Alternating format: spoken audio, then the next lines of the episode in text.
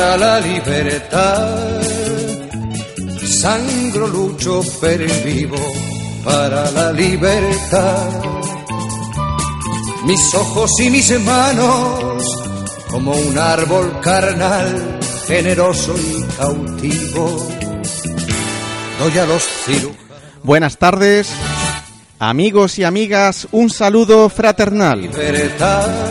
Bienvenidos a la Hora Republicana, un programa de la plataforma estatal Ciudadanos por la República, en colaboración con Radio Son los Barrios y retransmitido por Radio Rebelde Republicana.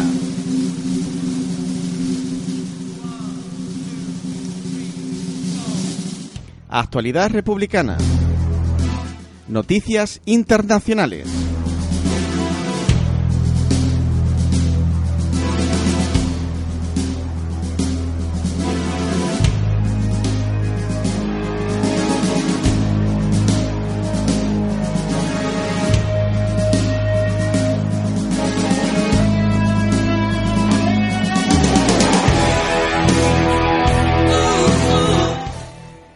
Argentina, en Buenos Aires, también se escuchó el reclamo contra la sentencia a los presos políticos catalanes. Fue frente a la Embajada del Estado español. La concentración se da el mismo día en que miles en Cataluña tomaron las calles para reclamar contra la sentencia del Tribunal Supremo. En la tarde de este lunes, un grupo de catalanes residentes en Buenos Aires se reunió frente a la Embajada del Estado español en Argentina para reclamar por la libertad de los presos políticos catalanes. Convocada por el Comité de Solidaridad con el Pueblo Catalán, la acción contó con integrantes de la CUP, Asamblea Nacional Catalana de Buenos Aires, organismos de derechos humanos y una delegación del Frente de Izquierda Argentina. Puigdemont Berkov abre las puertas del Parlamento británico al expresidente catalán. El presidente de la Cámara de los Comunes, John Berkov, se ha mostrado este martes abierto a la posibilidad de que el expresidente catalán Carles Puigdemont pueda hablar en Westminster, en la sede del Parlamento británico. Ellos pueden venir y hablar en el Palacio de Westminster y serán sumamente bienvenidos, ha dicho Berkov, al responder a una pregunta en los comunes de la portavoz laborista de Exteriores, Emily Thornberry, sobre si Puigdemont podría viajar a Reino Unido sin ningún riesgo de ser arrestado para ser extraditado a España. En Guatemala el gobierno prorroga el estado de excepción en el norte del país. El presidente de Guatemala, Jimmy Morales, ha prorrogado un mes más el estado de sitio en 20 municipios del noreste del país al considerar que persiste la violencia y la amenaza al orden constitucional.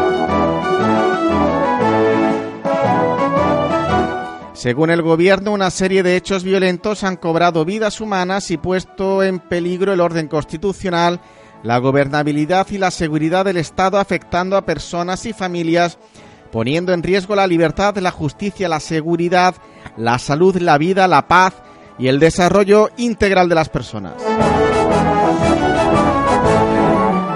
En Italia aprueban la desaparición de 345 parlamentarios.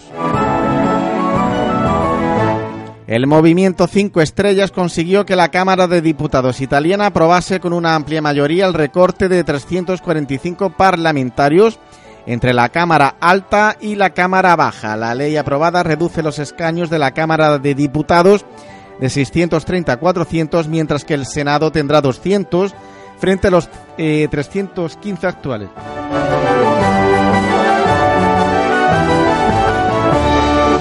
El gobierno de la República calcula que esto ahorrará 88 millones cada año a los contribuyentes italianos, 300.000 euros al día, lo que muchos italianos no ahorran en una vida, se apresuró a precisar Di Maio.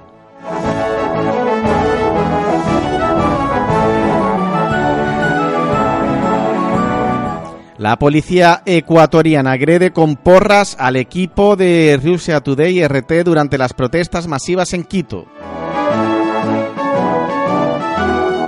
Miembros de la cadena rusa y otros integrantes de la prensa han resultado heridos durante las acciones policiales de dispersión de las protestas con porras, balas de goma y gas lacrimógeno. El equipo de Russia Today RT ha denunciado haber sido víctima de las acciones policiales para controlar a los manifestantes en la capital de Ecuador, sumida en protestas contra el paquetazo del presidente Lenín Moreno. Erdogan promete abrir las puertas de Europa a 3,6 millones de refugiados si la Unión Europea define su operativo en Siria como ocupación. El presidente de Turquía, Recep Tayyip Erdogan, ha advertido este 10 de octubre que abrirá las puertas de Europa a los refugiados sirios si la Unión Europea define su operativo en el norte de Siria como una ocupación. Abriremos las puertas y enviaremos a 3,6 millones de refugiados, ha aseverado el mandatario durante un discurso televisivo ante legisladores de su Partido de la Justicia y el Desarrollo AKP.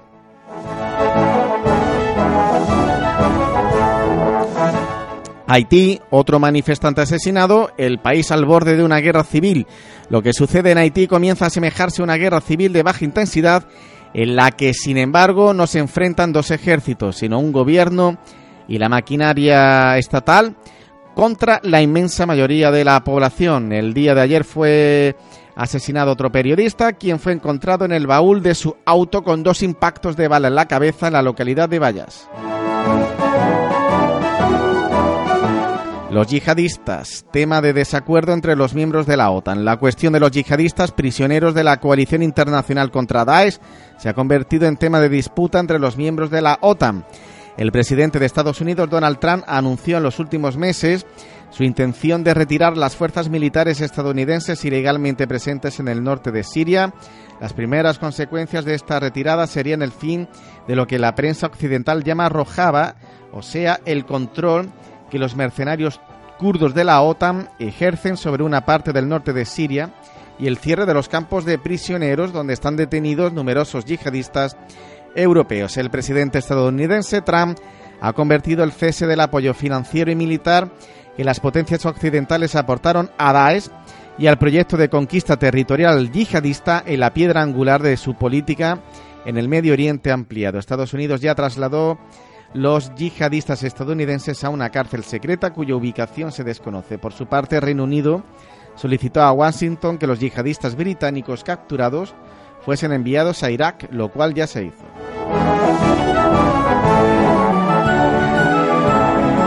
Se derrumba el Hard Rock Hotel en construcción y provoca dos muertos. Una gran sección de un Hard Rock Hotel en construcción junto al histórico barrio francés de Nueva Orleans se derrumbó el sábado en medio de un polvo cegador y escombros voladores, matando a dos personas e hiriendo a más de 20.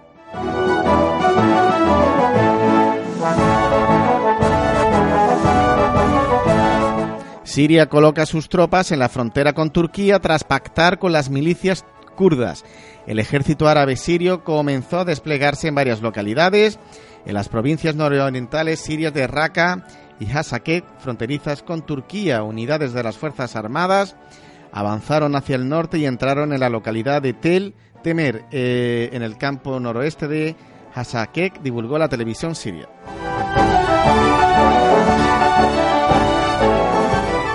En Ecuador, victoria del pueblo derogan el acuerdo con el Fondo Monetario Internacional. Júbilo en las calles. Acuerdos alcanzados se deroga el decreto 883, se instala una comisión integrada por el movimiento indígena y la mediación de la ONU Ecuador y la conferencia episcopal. Se reemplaza el 883 por otro decreto donde se detienen, donde se atienden, perdón, las demandas de quienes se movilizaron por 11 días en los que murieron numerosos manifestantes hay 100 desaparecidos, miles de heridos y presos. Este domingo 13 de octubre se dio inicio al diálogo entre el presidente Lenín Moreno y la Confederación de Nacionalidades Indígenas CONAIE.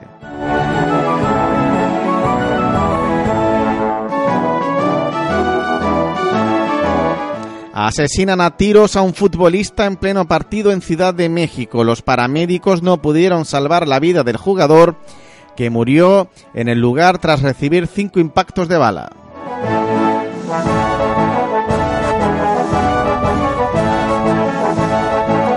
Un futbolista mexicano fue asesinado a balazos este domingo mientras disputaba la final de un torneo local en la ciudad deportiva Magdalena Shishuka, en la alcaldía de Iztacalco, al oriente de Ciudad de México, eh, informó a la policía capitalina.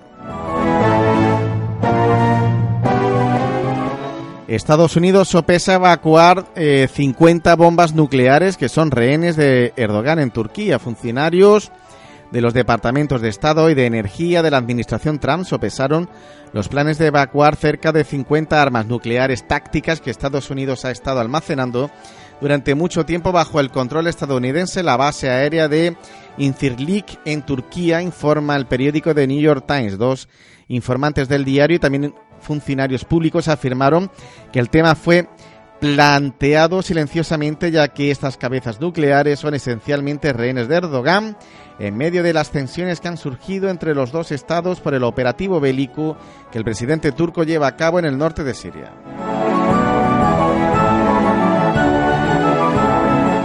Sanciones soft de Estados Unidos para Turquía. Se trata de sanciones puramente simbólicas, ya que los tres ministros turcos afectados no tienen intereses personales en Estados Unidos y el gravamen sobre el acero turco ya estaba decidido desde mayo pasado. De hecho, la economía turca es muy dependiente de Washington y sería muy difícil ponerla de rodillas si Donald Trump decidiera hacerlo. En realidad, da la impresión de que el presidente Trump autorizó al presidente Erdogan a iniciar la operación militar manantial de paz para liquidar el proyecto de creación de Rojava y ahora adopta sanciones soft para contentar a los congresistas a los congresistas, perdón, demócratas estadounidenses.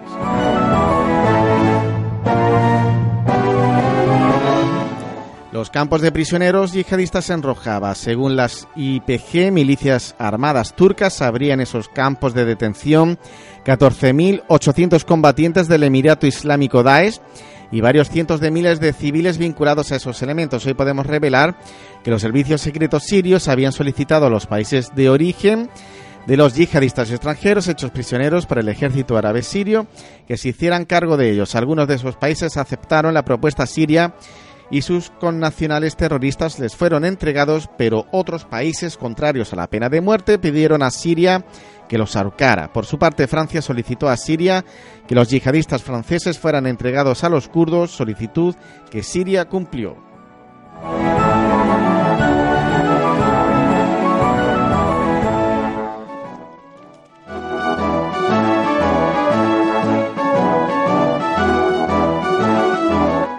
Rusia ocupa el vacío en Siria. Según Diario El Mundo, tropas rusas patrullan para evitar el choque entre las fuerzas turcas y Siria, un movimiento que confirma el eclipse de la influencia de Estados Unidos en Oriente Próximo. Moscú tacha de inaceptable la ofensiva turca.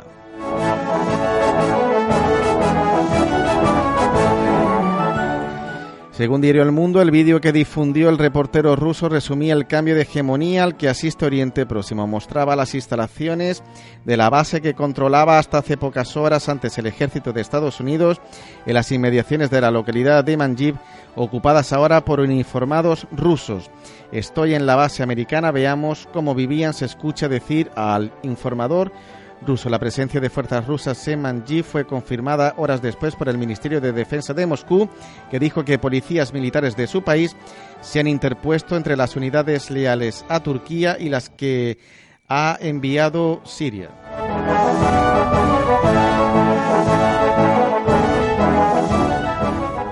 Según Diario El Mundo, Trump que castiga ahora a Turquía tras concederle la operación en Siria. El presidente impone sanciones y aranceles al país en una carretera remota del norte de Siria. Ocurrió ayer lo, inimaginable. Hasta hace bien poco un convoy de vehículos ondeando la bandera nacional siria se cruzó fugazmente con una patrulla estadounidense en retirada. Aquella escenificación improvisada del relevo de tropas en la orilla oeste del Éufrates previa a que el ejército sirio y la policía militar rusa recuperasen la localidad de Manjir, representó además un cambio de paradigma regional. En el caso de la influencia de Estados Unidos en Oriente Próximo, Rusia se crece.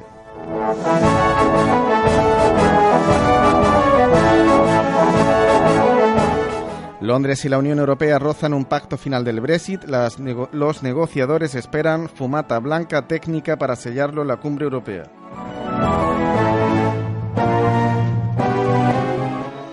Y estos han sido los hechos más destacados en el mundo y así se los hemos contado.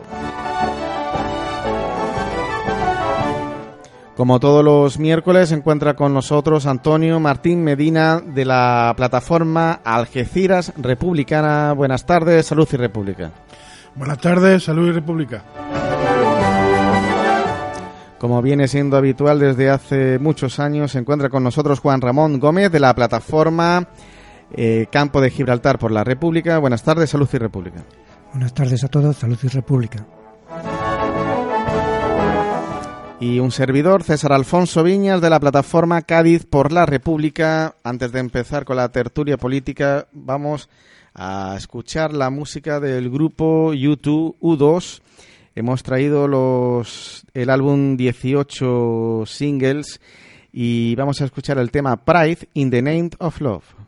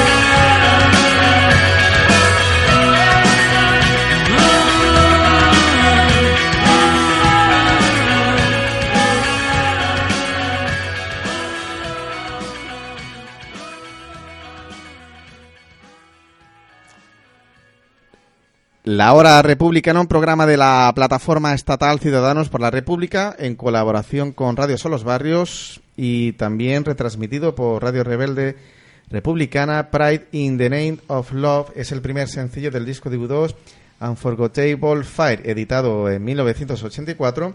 Esta canción del primer sencillo de su cuarto álbum les dio la oportunidad a la banda de hacerse conocer un poco con más madurez.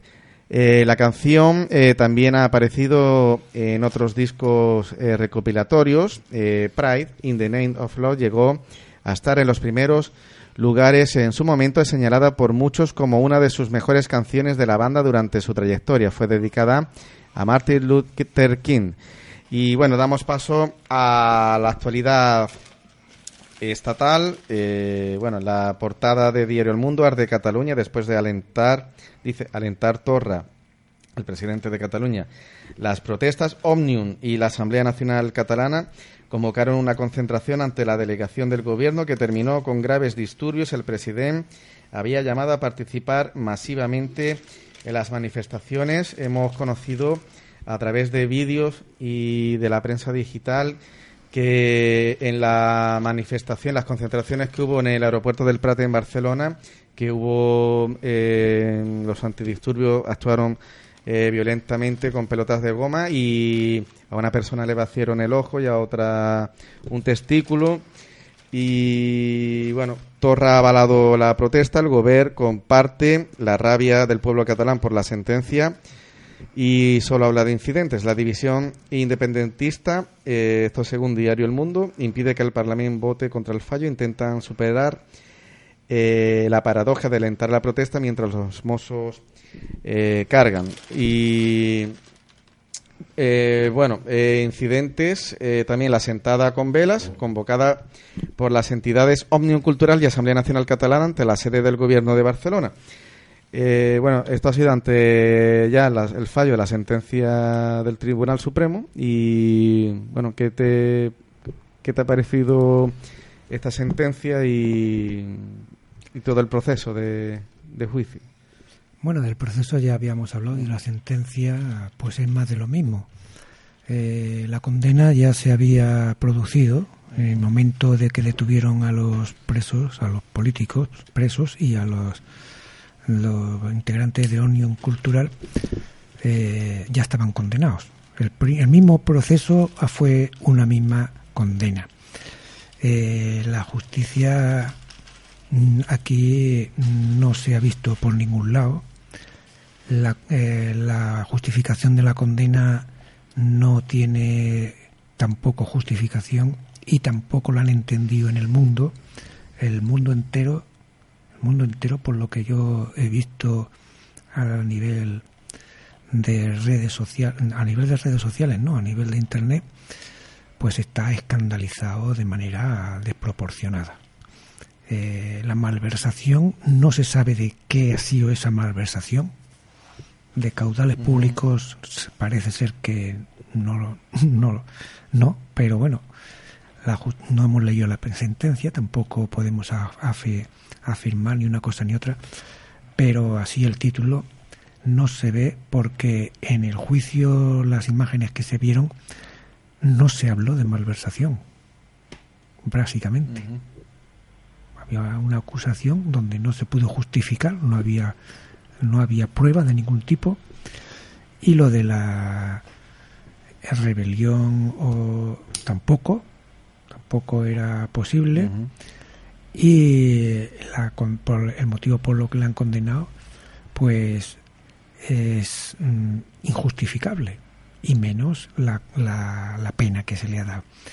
Eh, hay algo que, bueno, pues mm, se queda en, un poco detrás de todo esto y que viene a, justificar pues unas elecciones que se van a repetir que no estaba muy claro, no se comprende o, se, o la justificación sería con lo que hemos comentado aquí, Felipe VI ha obstaculizado la formación del gobierno, estirando el tema hasta condena para poder mm, repetir las elecciones y aprovechar tener un mayor apoyo por su parte. Eh, ¿Cuál es el mayor apoyo? Pues de su partido político, ¿no? Del partido político de Felipe VI, que aunque lo apoya tanto el PSOE como el PP, el partido de Felipe VI es Vox, partido totalmente creado por el CNI, por los servicios secretos, desde mi punto de vista, y, a lo mejor piensa este hombre o, los, o, la, o la nubecilla que le, que le asesora, ese famoso Consejo de Estado que es el verdadero gobierno de este país, un gobierno, un Consejo de Estado que asesora a Felipe VI como asesoraba a Juan Carlos de Borbón y que está en la sombra, del que no se, básicamente no se habla, ha habido algunas noticias sarteas, un Consejo de Estado que no es electo, que es elegido a dedo por Felipe VI, como también elige un porcentaje del Senado, que tampoco se dice, que un porcentaje elevado, no sé si es el 30% o el 20%, un porcentaje del Sena, de senadores son nombrados directamente por Felipe VI, la jefatura del Estado, que ha estado interviniendo en política como no se lo reconoce en la Constitución, esa carta otorgada que decimos aquí que llaman Constitución del 78, en la que el papel del jefe del Estado se, se, se remite o se limita a meramente una mera sanción de lo que el Congreso decide, de lo que el Congreso hace y que lo que el Congreso le presenta, pues aquí se ha dado la vuelta y ha sido el señor Felipe de Borbón el que ha tomado las iniciativas para este tipo de, de mm, para formar el gobierno y reuniéndose desde mi punto de vista, como por hoy hay quien dice que no, pero eh, yo diría que se reúnen semanalmente con todos los jefes de los partidos políticos para tomar el pulso o para que le digan o le cuenten, mm. eso no trasciende, para que le informen, no trasciende para que se reúnen ni nada.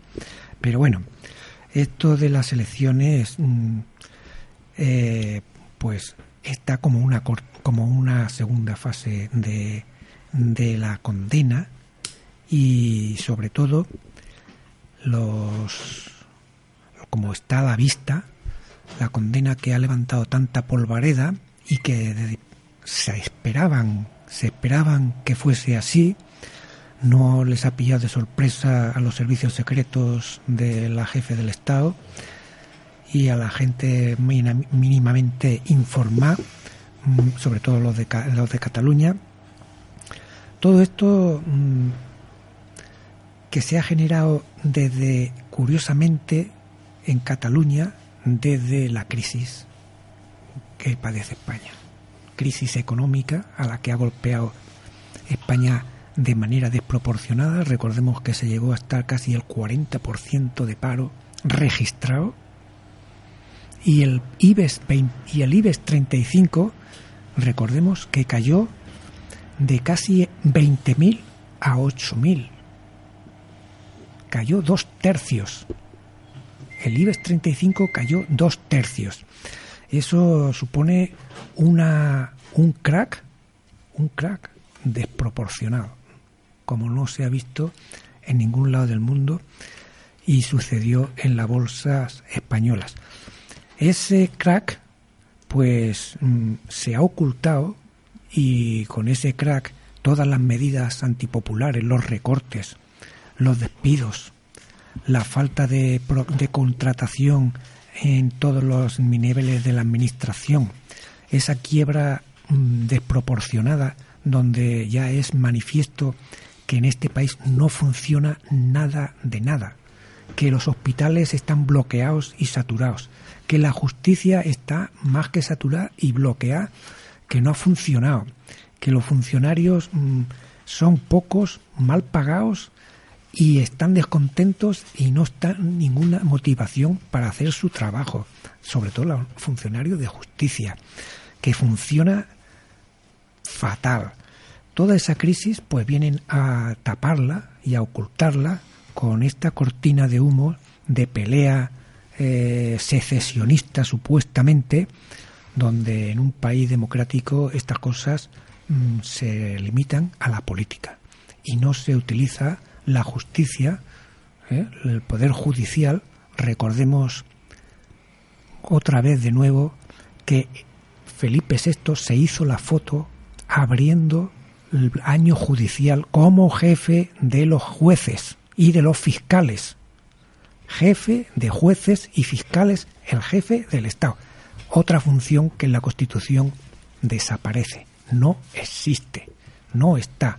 Otra violación de esa carta, de, esa carta que llaman, eh, que decimos carta otorgada.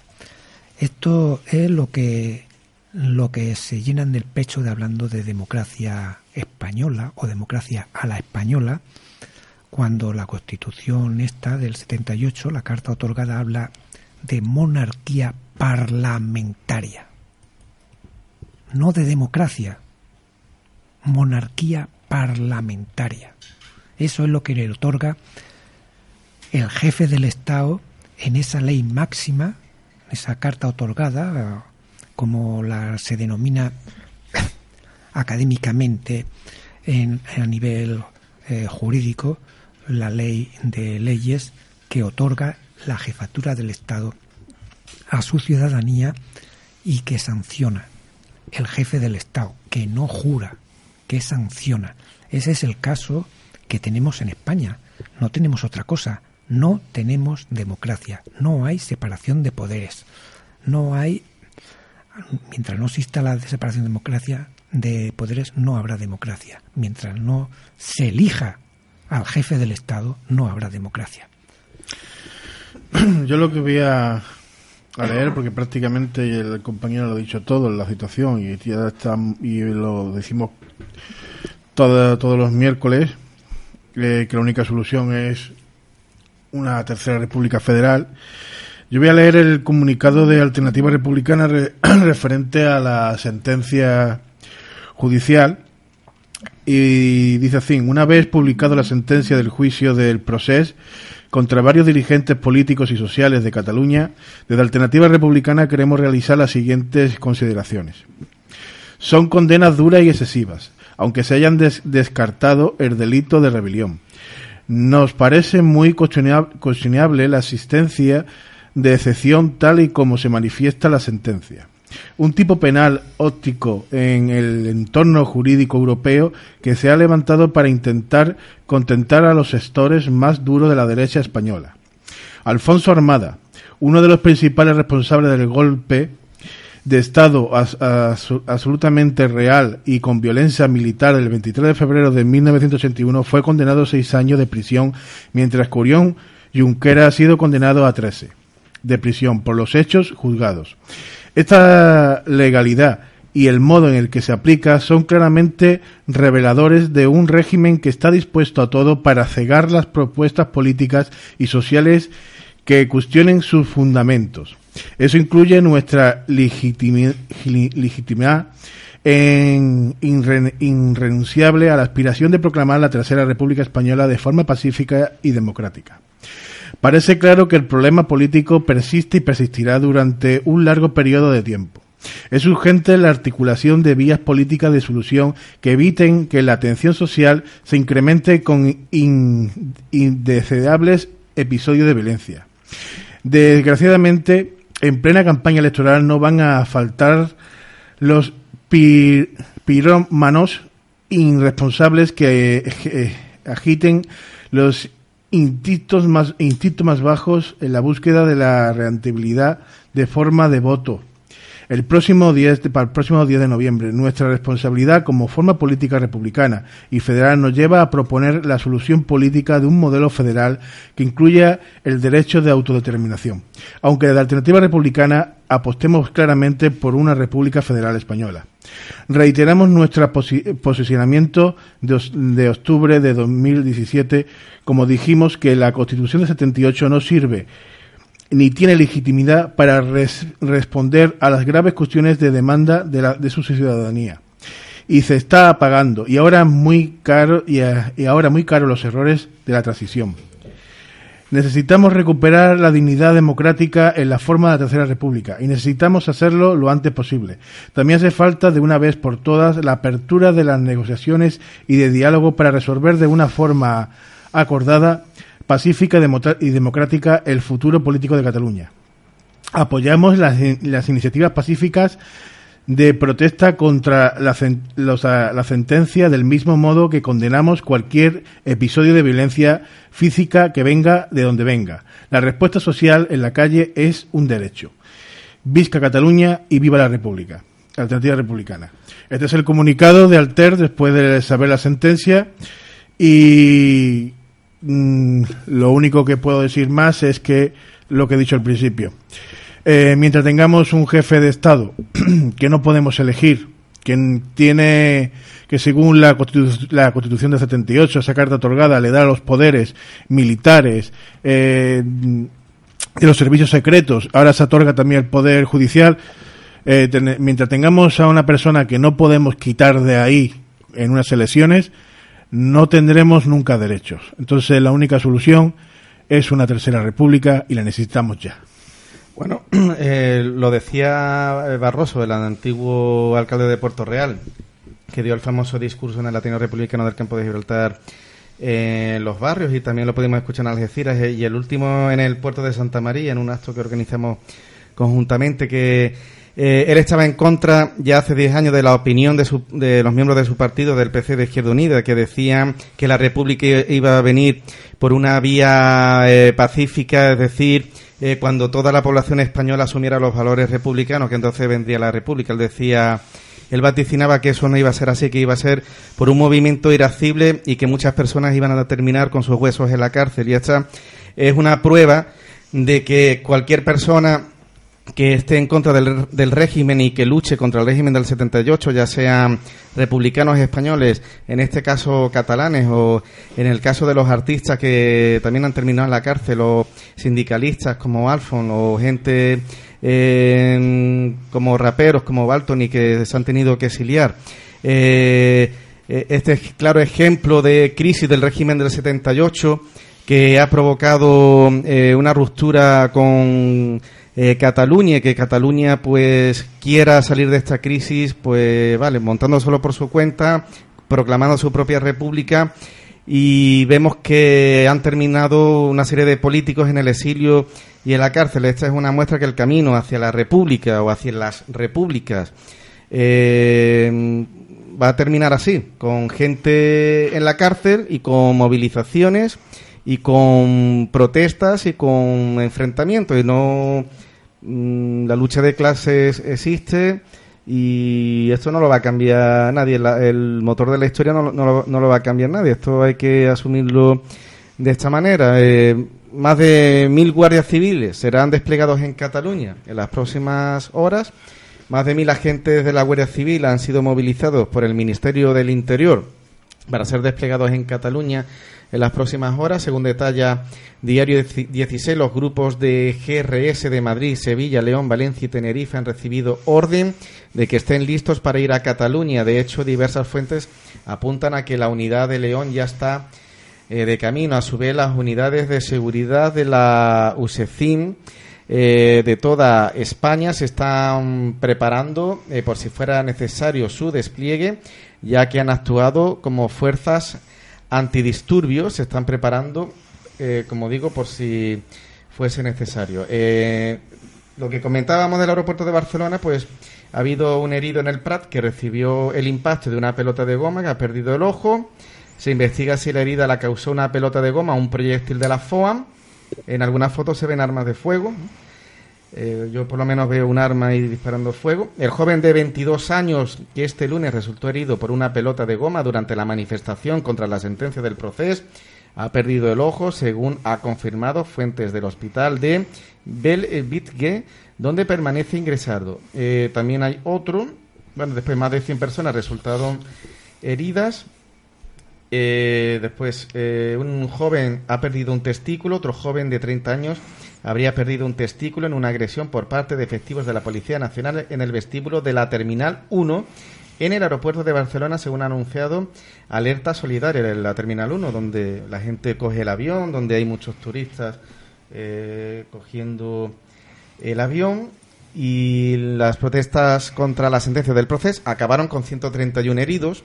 La jornada de protestas que vivió este lunes Cataluña, tras conocerse la sentencia del proceso, terminó con 131 personas heridas, la mayoría de ellas en el aeropuerto del Prat. Eh, hemos traído también unos, audios, unos audios, en concreto mm, la impresión internacional sobre los sucesos que estamos comentando y a continuación el contrapunto de unos de, de los condenados por organizar un referéndum y los no condenados por supuestos delitos que no se pueden que no se pueden eh, investigar ni siquiera juzgar. Eh, lo vamos a escuchar y luego comentamos el tema porque para no adelantar demasiado.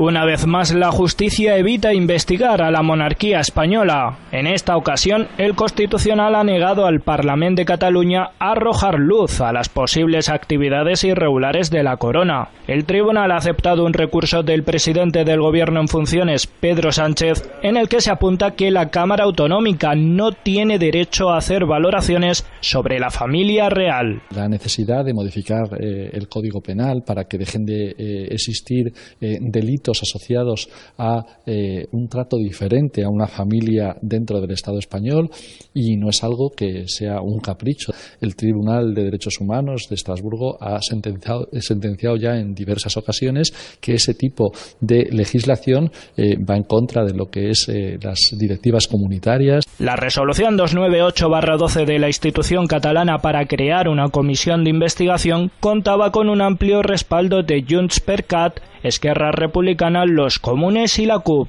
No cabe más que abrir las ventanas, investigar las posibles corrupciones que estén vinculadas a la monarquía y que la ciudadanía quiere elegir, como en otros aspectos de su vida. El derecho a decidir no se limita solamente al derecho a decidir territorial, es al derecho a decidir sobre nuestros cuerpos y sobre quién nos gobierna y quién toma decisiones en las instituciones del Estado. El objetivo de las fuerzas independentistas era investigar en concreto las presuntas cuentas irregulares de el rey emérito en Suiza y otros paraísos fiscales. Los servicios de inteligencia del Estado han estado trabajando en encubrir en, sistemáticamente de hacer desaparecer pruebas de las presuntas actividades ilícitas del antiguo jefe del Estado y actual rey emérito, Juan Carlos de Borbón, eh, haciendo desaparecer pruebas sobre la eh, existencia y el funcionamiento de esa organización criminal. La Audiencia Nacional ha archivado todos los procedimientos anteriores ante la debilidad de indicios existentes contra Juan Carlos I.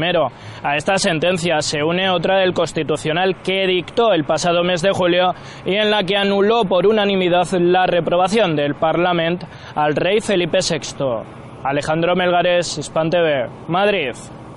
Los 12 acusados por el proceso independentista catalán ya tienen sentencia. Una condena que llega tras cuatro meses y un día de finalizar el juicio ante el Tribunal Supremo liderado por el juez Manuel Marchena, y tras casi dos años de prisión para nueve de los acusados, incluido Oriol Junqueras, el consejero de Economía y Hacienda de la Generalitat, que se enfrentaba a una pena de 25 años por un delito de rebelión agravado con malversación de caudales públicos. La Fiscalía acusaba a casi todos los procesados, con la excepción de Michel Borràs, Carles Mundó y Santi Vila, de un delito de rebelión en algunos casos agravada, con penas de cárcel que podían ir desde los 16 años a los 25. La abogacía del Estado, por su parte, le responsabilizaba de un delito de sedición, al contrario del criterio de la Fiscalía. En la sentencia que se conocerá previsiblemente el lunes, el tribunal se ha decantado por el tipo penal que no requiere de violencia expresa. La sedición está castigada con entre 10 y 15 años para aquellas personas constituidas en autoridad, como es el caso de la mayoría de los acusados, los miembros del Gobierno de Cataluña. Los que aparecen en ella como principales autores serán castigados con penas de entre 8 y 10 años, en función del grado de participación en los hechos, y se prevén también penas inferiores. Para los que no sean autoridad ni principales autores, se prevén entre 4 y 8 años. La rebelión El delito por el que ha acusado la Fiscalía desde el inicio de la instrucción prevé, por el contrario, penas de hasta 30 años para los que se alzaran violentos públicamente para fines como derogar, suspender o modificar total o parcialmente la Constitución. Esa necesidad de violencia expresa inclinó la balanza hace ya semanas por el primero de los delitos. Además del delito principal, todos los que formaban parte del Gobierno catalá están acusados también por malversación. Una condena por este segundo delito agravará el rango de penas ya mencionadas. En concreto, la malversación se castiga con hasta ocho años de cárcel.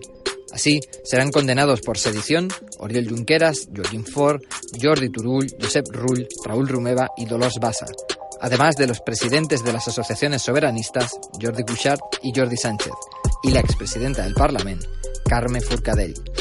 El núcleo político también asumirá la condena por malversación, que se impondrá en concurso medial.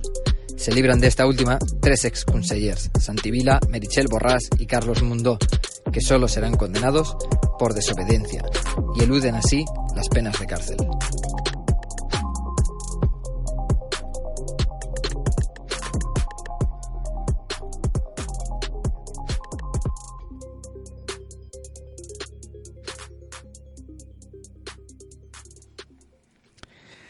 La Hora Republicana, un programa de la plataforma estatal Ciudadanos por la República en colaboración con Radio Sol Los Barrios.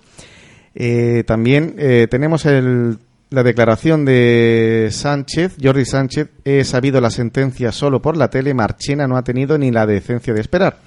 El expresidente de la Asamblea Nacional de Cataluña, Jordi Sánchez, condenado a nueve años de prisión y nueve años de inhabilitación absoluta por el delito de sedición, ha hecho una primera valoración para el Nacional de la sentencia y de la forma como le ha sido comunicada. Explica que ha conocido la decisión del Supremo solo en la celda por la televisión antes de que llegara el secretario judicial que debía comunicárselo. al funcionario, el famoso Paco, ha quedado desconcertado. Le ha explicado que no tenía nada contra él, pero que se podían marchar porque eh, por donde habían venido, que no les firmaría eh, nada que me lo tenían que decir ya, eh, que lo que me tenían que haber dicho ya me lo habían dicho sus jefes a través de la televisión. No tienen vergüenza, denuncia. Y también ha habido una protesta masiva contra la sentencia del proceso en Valencia, bueno, en muchas capitales de España, en Galicia, en Madrid, una protesta en, Canarias, una protesta multitudinaria ha recorrido eh, los alrededores de la plaza del Ayuntamiento de Valencia para protestar contra la sentencia del proceso dictada hoy eh, por el Tribunal Supremo, libertad presos políticos ha sido la consigna más repetida por los cientos de manifestantes que han exhibido lazos amarillos, fotografías de los condenados y pancartas de libertad y democracia. Bueno, pues los audios que hemos escuchado, que han sido uh, invertidos, hemos escuchado primeramente cómo el constitucional arropa a Juan Carlos de Borbón y a la familia de Felipe VI extendiendo esa potestad que la Constitución del 78, la carta otorgada, reconoce para el jefe del Estado a toda la familia, cosa que nosotros habíamos dicho ya miles de veces desde que estamos en las ondas, que ese tipo de cosas sucedían y que estaban así, que iban a suceder y a la vista está. Mientras a uno se les protege eh, si han cometido delitos o no han cometido delito en este caso, pues mm, se queda en el, en el limbo, porque no lo podemos afirmar, en tanto que no se les ha juzgado, y más allá, en tanto que no se les piensa juzgar directamente. Una cosa que raya a nivel internacional y los poderes internacionales ya le han llamado la atención al Estado español para que solucione esa incongruencia impresentable pero de la Unión Europea y yo diría que también de Naciones Unidas, porque es, eh, eh, es que escandaloso que la ley proteja hasta tal punto no ya a un señor, a toda la familia. Y bueno, y a toda la familia y a cuántos más. Y a cuántos más que no sepamos, que no vamos a saber como hay eh, publicado eh, por aquí y por allí, de tantos mm, supuestos, tenemos que decir supuestos porque, bueno, a pesar de que se, se está publicado de esa manera el señor Botín, al cual estaba en, estaba en proceso de judicialización por el tema de uno de una malversación pues la ministra de la, de la en la ocasión evitó que se le juzgase al señor Polanco también se estaba en proceso de judicialización y también se saltaron a la torera eh, el hecho, del hecho de poderlo juzgar, ni siquiera se le juzgó, por el, también por una supuesta malversación. Entonces, aquí se le juzga a unos por, mero, por el mero hecho de organizar un referéndum que se le podrá dar eh, se le podrá desconocer por no tener la cobertura mm, la cobertura estatal o la cobertura que se le quiera dar. Eh, se puede negar que, sea, que el, el, referéndum tenga validez real o tal, pero se, se hizo o se dejó de hacer. Lo que de ahí a condenarlos nueve, trece años. Es desproporcionado. Bueno, no, es, que es. Y, llevan ya, y ya llevan dos. 40 pueblos, y ya llevan dos. Pero bueno, aparte de eso, el proceso de juicio que es ha sido una condena mayor todavía que los 13 años y que los 9 años. Pasar por un proceso de esas características vergonzoso, de, hasta tal punto impresentable, eso ya, eso ya en sí ya es una condena mm, insoportable. Ya con eso ya van, iban servidos los, los juzgados y los condenados. Pero que ahora tengan que pagar y encima quitando hierro. No, no, 13 años no. Pueden salir dentro cuando hayan cumplido no sé cuántos años, según la ley, eh, según la ley normal, como a cualquier delincuente, ¿no? Porque había señores que exigían que la condena fuese efectiva y que fuesen los 13 años sin ningún derecho, o sea, todavía más, ¿no? Eh, impresentable.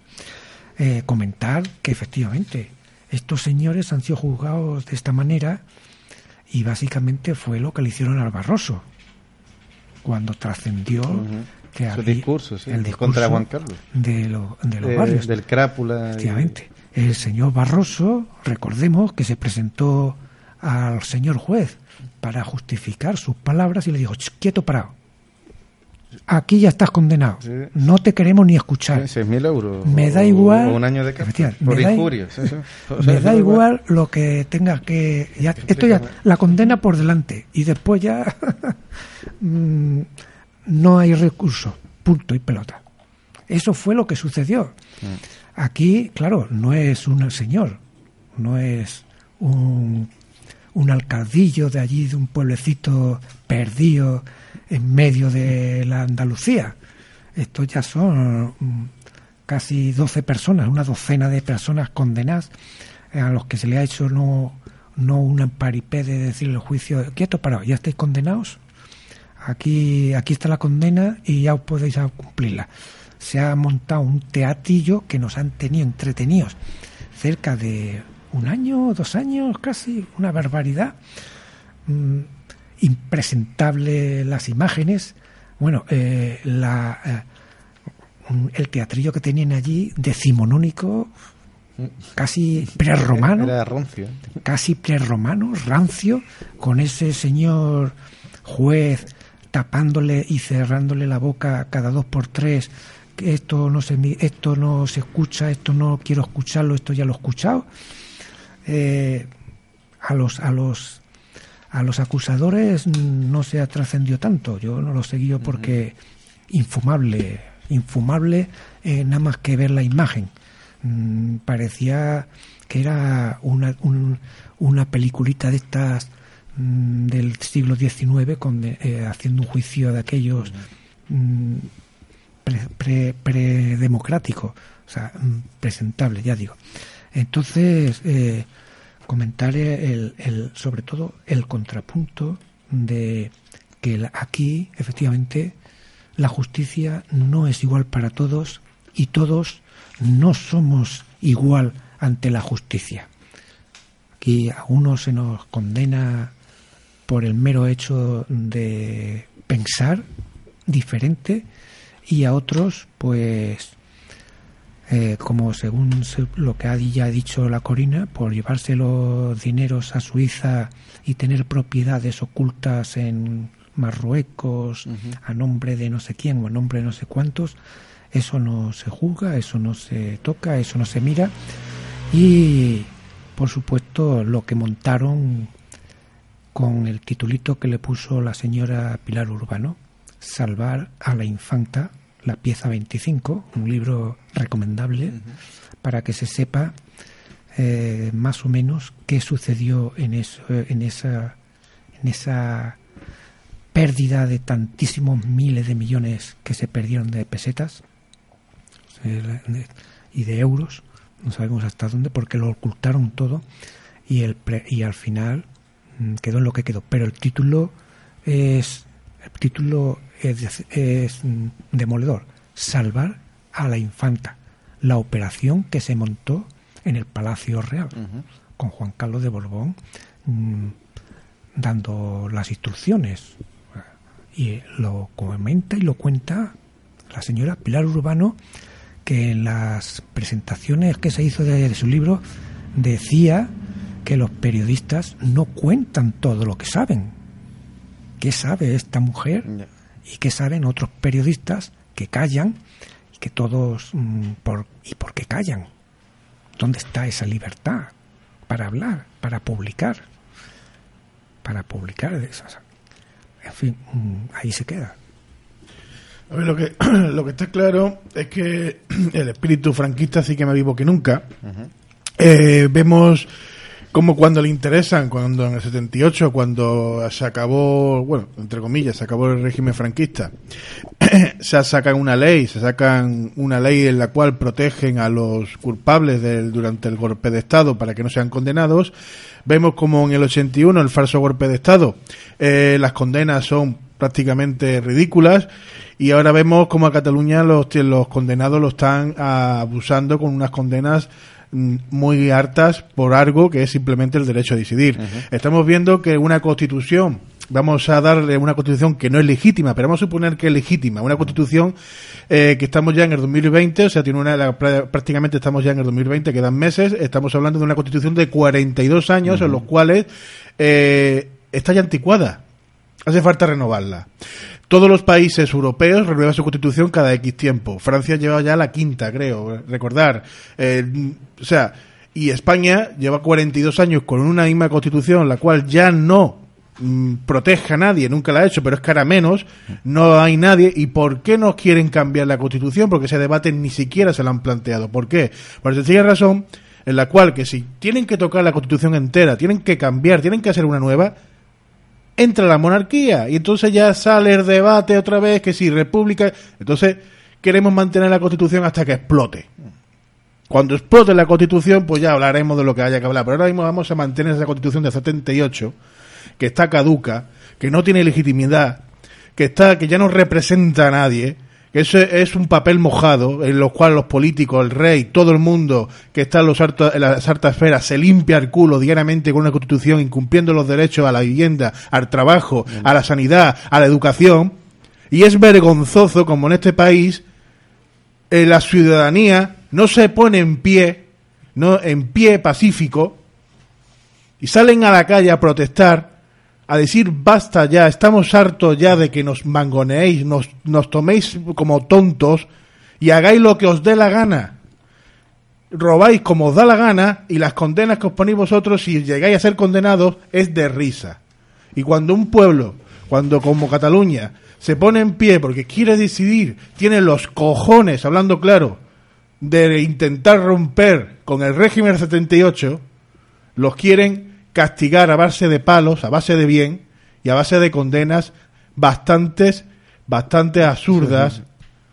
Y esto es España. Y es lo que ahora mismo hay, hasta que el pueblo se conciencie, que la única solución es una república federal, es una república en la cual los, el pueblo tenga el derecho a decidir sobre el jefe del Estado, el derecho a decidir sobre su vida y el derecho a poner unas leyes realmente justas. Y esto hasta que no se conciencie en el pueblo vamos a estar igual, o hasta que reviente esa constitución. Bueno, vamos a dar paso a la música. Habíamos traído al grupo U2. El tema Without Without You está escrita en re mayor, en su mayor parte habiendo secciones de la canción donde la armonía se basa sobre el acorde de re.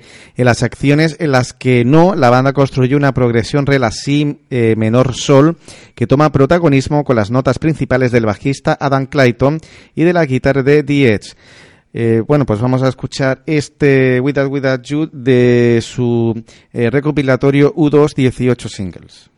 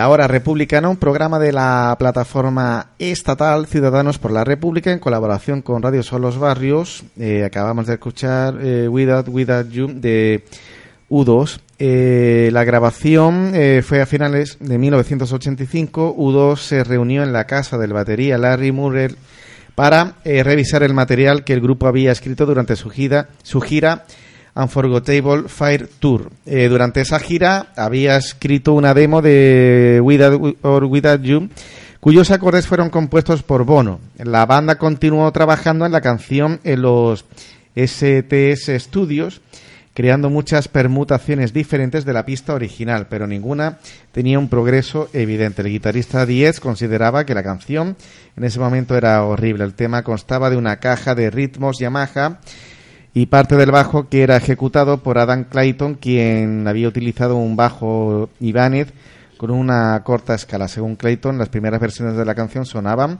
demasiado sentimentales y muy convencionales porque los acordes iban repitiéndose una y otra vez. El grupo intentó tomar la canción en Dublín en una dirección diferente y mejorarla, aunque Bono se mostró reacio. Bajo la dirección de los productores Brian Eno y Daniel Lanois Diez hizo que la canción tuviera una mejor utilización de la guitarra. Clayton aumentó el volumen de su bajo y Mullen experimentó con un enlace electrónico en la batería. Y bueno, pues eh, la Plaza Alta de Algeciras, eh, hoy a las 12 también. Yo he estado hoy precisamente en Cádiz Capital, también eh, a, esa misma hora, un poquito antes, en la plaza del ayuntamiento, pues ha habido concentraciones eh, por las pensiones. Los pensionistas eh, se han concentrado por un sistema público y suficiente de pensiones para todos y todas, para que se repartan el trabajo y la riqueza y por las 35 horas, CGT dice, nos quieren robar el futuro. Según CGT, los cuentos que nos cuentan. En el cuento que nos cuentan sobre las pensiones prima el lenguaje economicista y carece de lenguaje de los derechos. Sus conceptos tratan no solo de causar alarma entre la población, sino que ésta se convenza de que quien contribuye recibirá, solamente quien contribuye recibirá y que los demás pues que se recibirá proporcionalmente a lo contribuido, lo cual además de falso atenta contra nuestro sistema público de pensiones, cuyo principio constitucional es sencillo.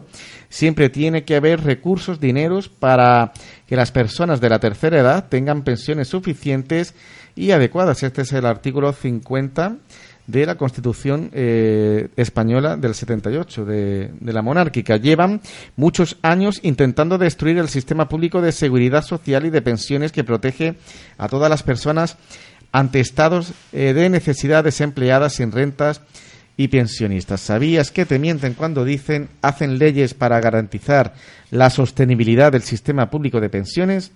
Pues eh, aparece en, el folleto de CGT un cuadro, dice fíjate en este cuadro donde verás cómo nos han ido robando cuantías en nuestras pensiones, a la vez que han ido imponiéndose cada vez más dificultades para acceder a la pensión contributiva y obligándonos a jubilarnos cada vez más tarde. Reformas. En 1985 los firmantes fueron eh, SOE, más empresarios, comisiones obreras, convoca huelga, edad de jubilación 65 años, periodo de cálculo de dos años se pasa a ocho años, años cotizados para el 100% de la pensión 15, los últimos 15 años trabajados. Ya en 1987 el acuerdo firmante PP SOE y otros más empresarios de comisiones obreras y UGT. En dos años cambia la cosa completamente.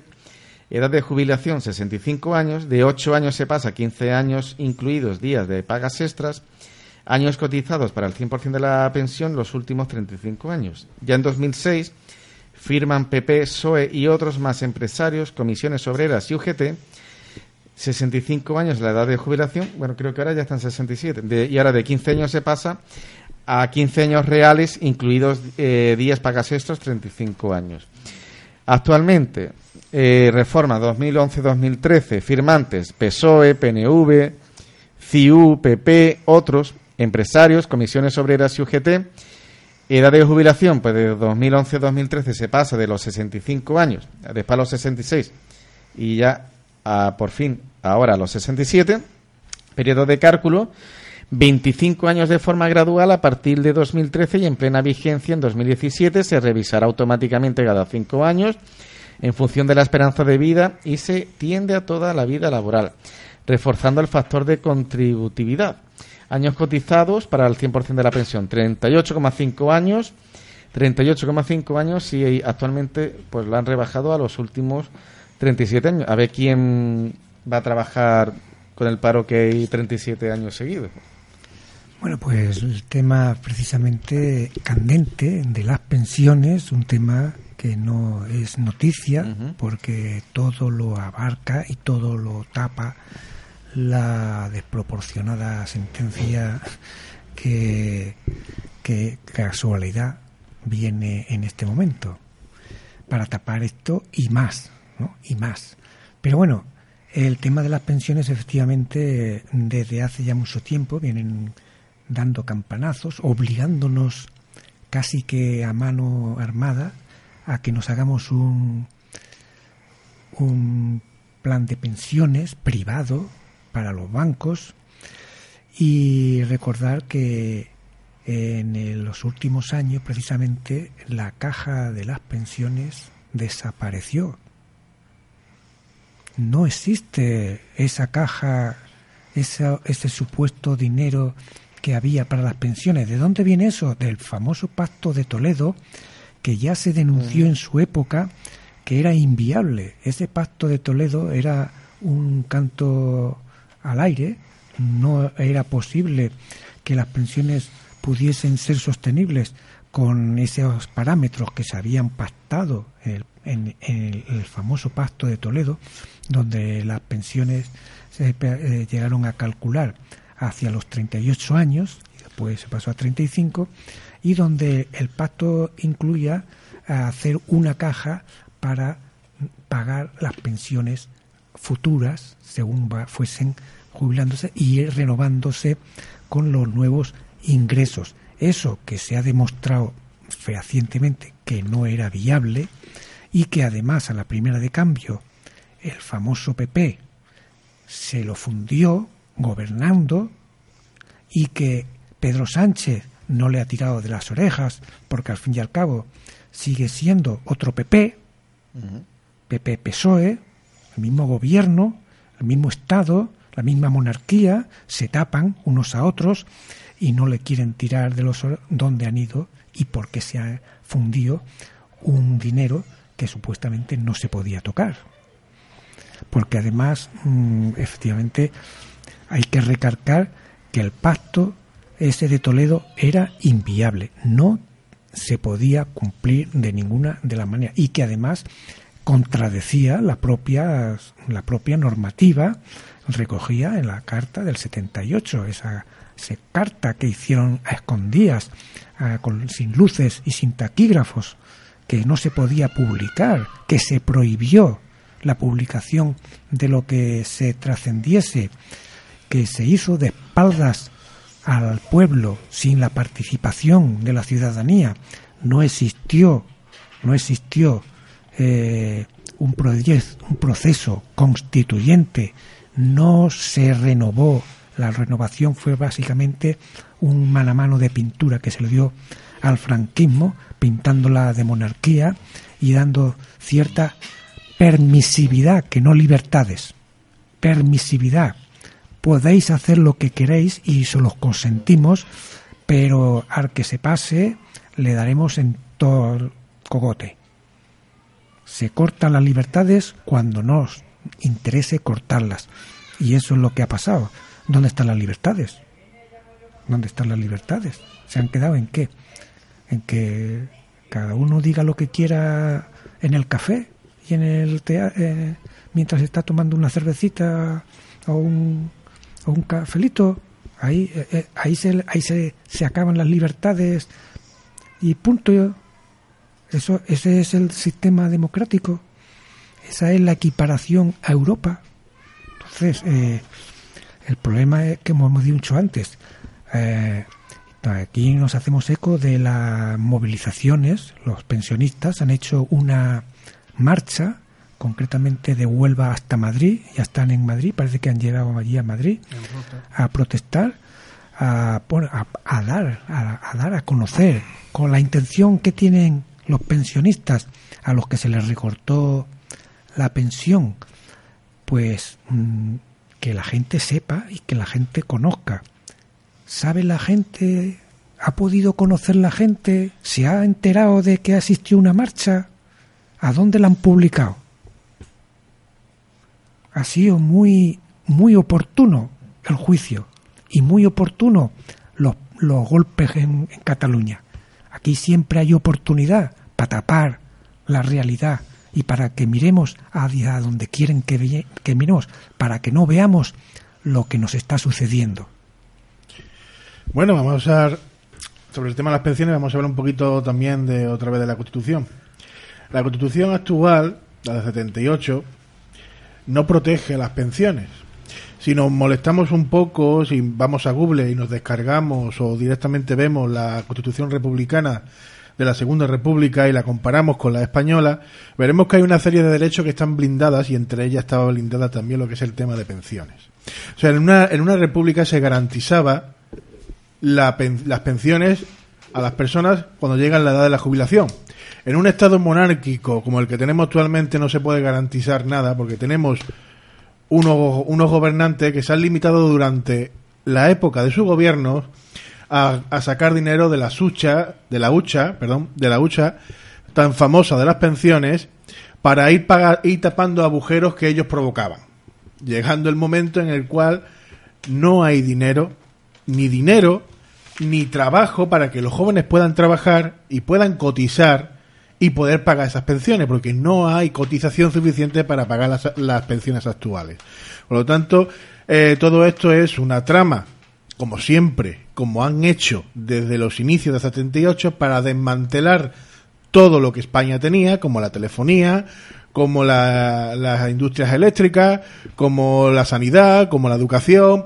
Ahora quieren cargarse el sistema público de pensiones para dárselo a sus colegas BBV, Santander, eh, etcétera, etcétera, los bancos, las grandes corporaciones que realmente gobiernan este país, aparte de Felipe VI, que es los propios bancos, para que te obliguen, te veas obligado a tener que sacarte una una pensión privada para asegurarte de tener algo después de 30, 40 los años que estés trabajando para no verte sin un duro y sin poder darle lo mejor cualquier capricho a tus nietos. Esto es, vuelvo a repetir, España. Una vergüenza total en la cual ya debemos empezar a concienciarnos de que así no se puede continuar. Estamos en la recta final del programa. Eh, vamos a terminar con la canción de U2 Vértigo. Este sencillo alcanzó un gran éxito a nivel mundial. Contiene algunas expresiones en español. En la introducción por Bono y en los coros de Diez, la versión inicial de Vértigo se eh, tituló Native Song y fue incluida en el disco digital and Release and Rate eh, del box set de completo de U2. En el año de su publicación, Lal Urris, fundador de Metallica, la seleccionó para la, revista Rolling Stone como una de las 25 mejores canciones de la década. Escuchamos este vértigo y después damos paso a la actualidad republicana, las noticias estatales.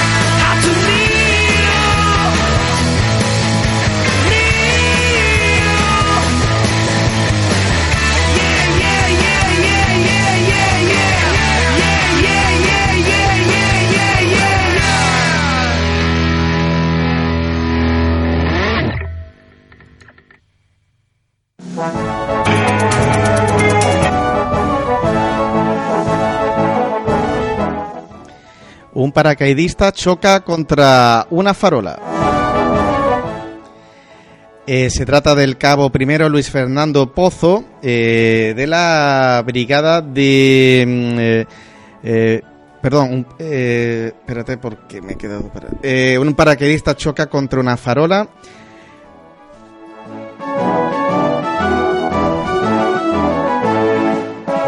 Eh, Borrell Soe, ministro de Exteriores de la Unión Europea, entre el ataque de la policía a la prensa en Palma, habla de Venezuela. La pregunta planteada por un grupo de periodistas durante un coloquio en Foro ABC era textualmente si el ministro considera que en un país moderno y democrático de la Unión Europea puede entrar la policía en una redacción requisando móviles y ordenadores, violando el secreto profesional. Ante esta ante esa pregunta sobre las entradas y registros practicados el martes en la delegación de la Agencia de Noticias Europa Press en Baleares y en Diario de Mallorca, Josep Borrell ha alegado desconocimiento y tirado de ironía, afirmando que pensaba que había pasado en Venezuela. 150 fascistas se concentraron ante la sede del PSOE para protestar contra la exhumación de Franco, convocados por la coalición ADN, que incluye grupos como Falange Española de la Jones, la Falange Democracia Nacional o Alternativa Española, una manifestación donde se vieron sus estandartes fascistas y que viene de perlas al PSOE de cara a las elecciones del 10 de noviembre. La justicia acusa a cinco guardias civiles eh, de cohecho, contrabando, pertenencia a banda criminal y revelación de secretos. No se limitaban a hacer la vista gorda dejando pasar por la verja de Gibraltar a una serie de vehículos cargados con miles de cajetillas de tabaco de contrabando, sino que eran ellos mismos, cinco agentes de la Guardia Civil, quienes componían toda una organización criminal a la que la Fiscalía Anticorrupción les atribuye ahora los delitos de contrabando, cohecho, pertenencia a organización criminal y revelación de secretos.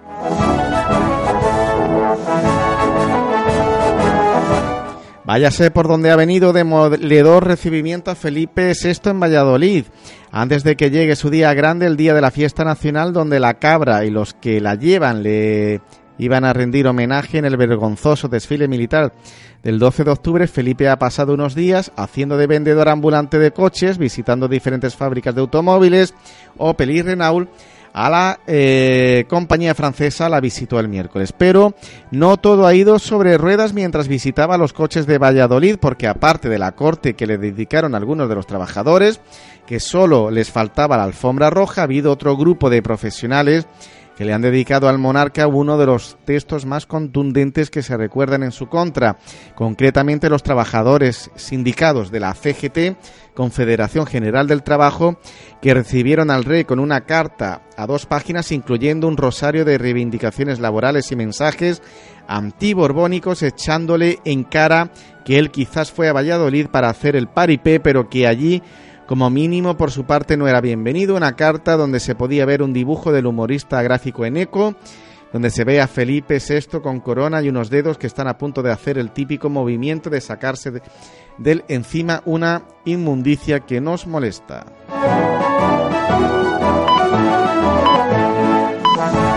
El régimen castiga la disidencia con decenas de años de cárcel. El Tribunal Supremo ha condenado este lunes a 13 años de prisión al ex- eh, vicepresidente de la Generalitat, Oriol Junqueras, por los delitos de sedición en concurso medial por eh, con malversación de caudales públicos, así como 13 años de inhabilitación absoluta Raúl Romeva, Jordi Turul y Dolors Bassa. 12 años de prisión y 12 de inhabilitación también por los mismos delitos. A Carmen Forcadell, 11 años y 6 meses. A Joaquín Ford y Josep Rull, 10 años y 6 meses. Y a los dos Jordis, 9 años. Las defensas recurrirán a los tribunales europeos para buscar justicia que no encontraron en el reino borbónico. El alcalde del PP de Algeciras, eh, concejales y otras autoridades en misa y procesión que celebra el 250 aniversario de la Capilla de Europa. El alcalde José Ignacio Landaluce, así como varios miembros de la Corporación Municipal del excelentísimo Ayuntamiento de Algeciras, han acudido a la celebración de los actos conmemorativos del 250 aniversario de la reconstrucción de la Capilla de Europa, los cuales han sido organizados por el Rectorado de la Capilla Santuario de Nuestra Señora de Europa, junto con la Sacramental e Ilustre Hermandad de Nuestra Señora del Rosario de Europa y Cofradía de Penitencia de nuestro Padre Jesús atado a la, a la columna y María Santísima de las Lágrimas, de la cual el Ayuntamiento de la ciudad es hermano mayor honorario. La UCO revela que Rajoy ganó las generales de 2011 con facturas falsas y pagos ocultos. El hallazgo figura en un informe del Instituto Armado que lleva fecha del pasado 11 de enero y que acaba de ser incorporado al caso Púnica, donde han quedado alojadas las diferentes investigaciones abiertas desde 2014 sobre la presunta financiación ilegal del PP.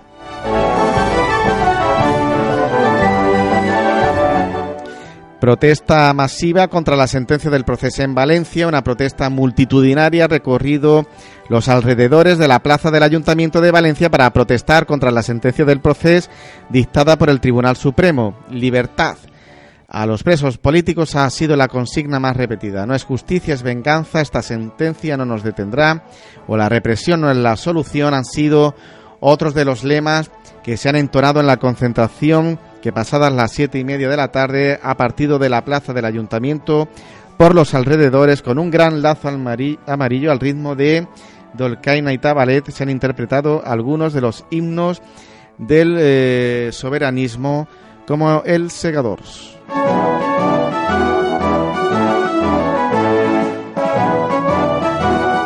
Héctor, el estudiante en lucha para que se retire la simbología religiosa de su instituto, lleva su, caso a la Junta de Andalucía. Héctor Sánchez se ha convertido a sus 14 años en el símbolo por la lucha del laicismo, de la educación pública en España y sobre todo en Andalucía. Este joven estudia cuarto de secundaria en el IES Dos Torres, donde desde donde pide que se retiren los símbolos religiosos en un espacio de educación neutro. Este lunes ha dado una vuelta de tuerca más en su lucha y ha presentado un escrito en la Delegación de Educación de la Junta de Andalucía reclamando que se retiren los crucifijos de las aulas donde da clase. Llevo ya tres años con esto y ahora mismo he entregado los escritos, ha lamentado Héctor, eh, que ha asegurado que no entiende por qué no cumplimos las leyes. Tiene que imperar el sentido común, sostuvo en una comparecencia ante la delegación. Amenaza Marlaska asegurando que investigan quienes eh, están detrás del tsunami Democratic. El ministro de Interior en funciones, Fernando Grande Marlaska, ha anunciado esta mañana que se está investigando quién está detrás del tsunami democrático. No cabe duda de que las imágenes de la respuesta de ayer que todo el mundo vio, fundamentalmente las del aeropuerto de Barcelona, absolutamente colapsado por miles de personas, han calado hondo en el señor ministro Grande Marlasca y en el, y en el resto del gobierno socialista, entre comillas. Ha sido en el programa Los Desayunos de Televisión Española, donde el ministro ha asegurado que los servicios de inteligencia están investigando y acabaremos sabiendo quién hay detrás del movimiento Tsunami Democrático.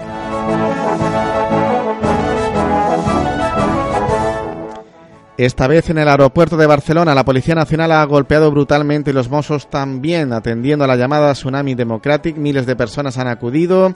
Desde el mismo conocimiento de la sentencia, el aeropuerto del Prat en Barcelona lo han colapsado de tal manera que las autoridades aeroportuarias se han visto obligadas a suspender cerca de 100 vuelos, además del considerable retraso que han sufrido otras salidas. Cabe subrayar que ante tamaño tsunami de personas pacíficas, la policía una vez más ha recurrido a lo que mejor sabe hacer, golpear cabezas y contusionar cuerpos con sus porras. La habilidad con sus herramientas represoras la ha demostrado la Policía Nacional y también los Mossos de Escuadra. Un manifestante pierde un ojo por una bala de goma. La represión de los antidisturbios, Policía Nacional y Mossos provoca que a un manifestante le haya explotado el globo ocular ayer en el Prat. La persona ha ingresado en Belvitz. Ha perdido el ojo, según fuentes del centro. Se desconoce si le impactó una bala de foam o una pelota de goma. La violencia de los Mossos llamó la atención. El cuerpo de la policía catalana se alió con la nacional para que desde el régimen no le critiquen su buenísimo y complicidad con los manifestantes.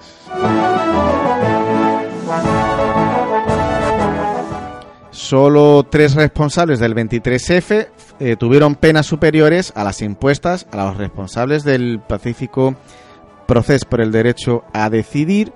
Comparar las dos sentencias nos lleva a ver lo desmesurado de las penas del proceso. No hubo tiros, ni se sacaron tanques a la calle. El conjunto de las fuerzas policiales deben abrir una nueva etapa de diálogo que rechace la confrontación y que se marque como objetivo la búsqueda de soluciones políticas y democráticas a un conflicto que nunca debería haber sido judicializado porque es un conflicto meramente político. Las comparaciones son odiosas, pero en este caso, dado lo llamativo de la situación, no podemos más que comparar dos situaciones como el proceso y el 23F. Tan solo tres personas relacionadas con el 23F tienen mayor condena que Oriol Junqueras. El Tribunal Supremo ha condenado este lunes a 13 años de prisión al, eh, ex vicepresidente de la Generalitat.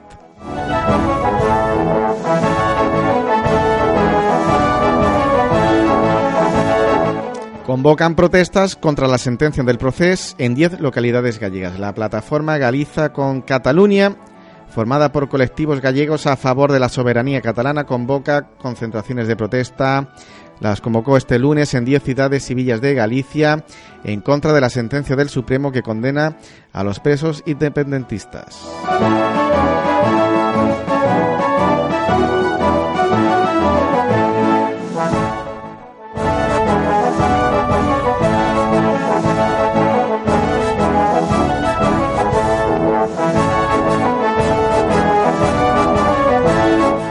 Un paracaidista choca contra una farola. Se trata del cabo primero Luis Fernando Pozo de la Brigada Paracaidista Bripac, quien en su descenso, en lugar de llegar a tierra frente al palco como es tradicional, ha chocado con fuerza contra la farola y ha quedado enredado con las cuerdas del paracaídas y de la bandera monárquica. Tras unos minutos en los que ha recibido el aplauso del ánimo de los reyes, sus hijas y del resto de autoridades e invitados, el paracaidista ha dejado caer primero la bandera monárquica y el desfile ha continuado con el transporte de la enseña eh, monárquica para después ser izada. Pues bueno, pues esto puede ser una expresión de, la crisis del régimen del, del 78, un una gran bandera, banderola monárquica desplegada por el cielo que se choca contra una farola que lo sentimos por, por, el, por el pobre hombre que se chocó, que al final es un mandado, pero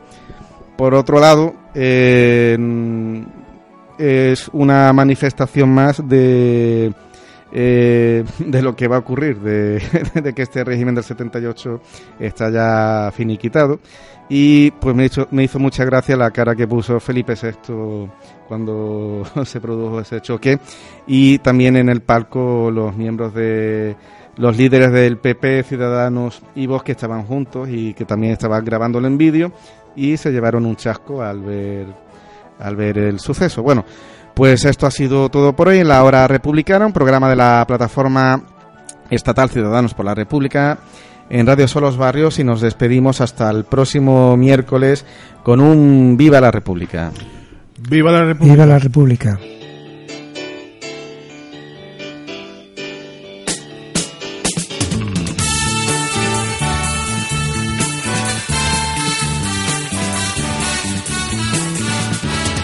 Para la libertad, sangro lucho vivo.